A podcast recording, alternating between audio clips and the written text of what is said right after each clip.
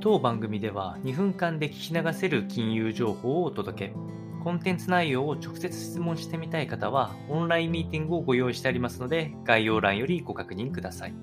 本日のテーマは、アメリカ投資銀行に人員削減の動き、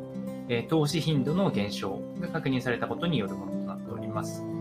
この話は、えっと、投資銀行、アメリカの部門で特に多いんですけど、4月から6月決算において、え取引量が2021年に比べて大きく減少しているということが分かってきております。まあ、マーケットも、まあ、いわゆる株式とかあリスク性資産の、えー、高値を打ったかなと言えるような環境であることも含めて、えー、実際の取引量が減っていることから、えー、大手のアメリカの投資銀行たちは、あえー、株式部門の人員から整理をしていくっていうのが、えー、顕著に出てきているというようなことが分かってきております。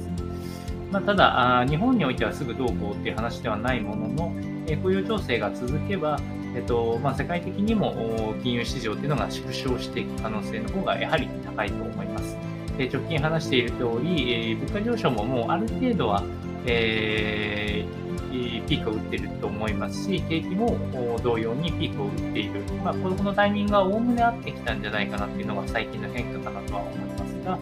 え、ここが続けば、当然、え、リセッションの確率っていうのが2023年ないし、2024年に続いていくことから、まあ、株式としては、そう簡単に買い続ける局面っていうのは少ないと思いますので、足元の直近の戻りっていうのは一時的なものと見るのが普通かなと思いますので、参考にお届けをいたしました。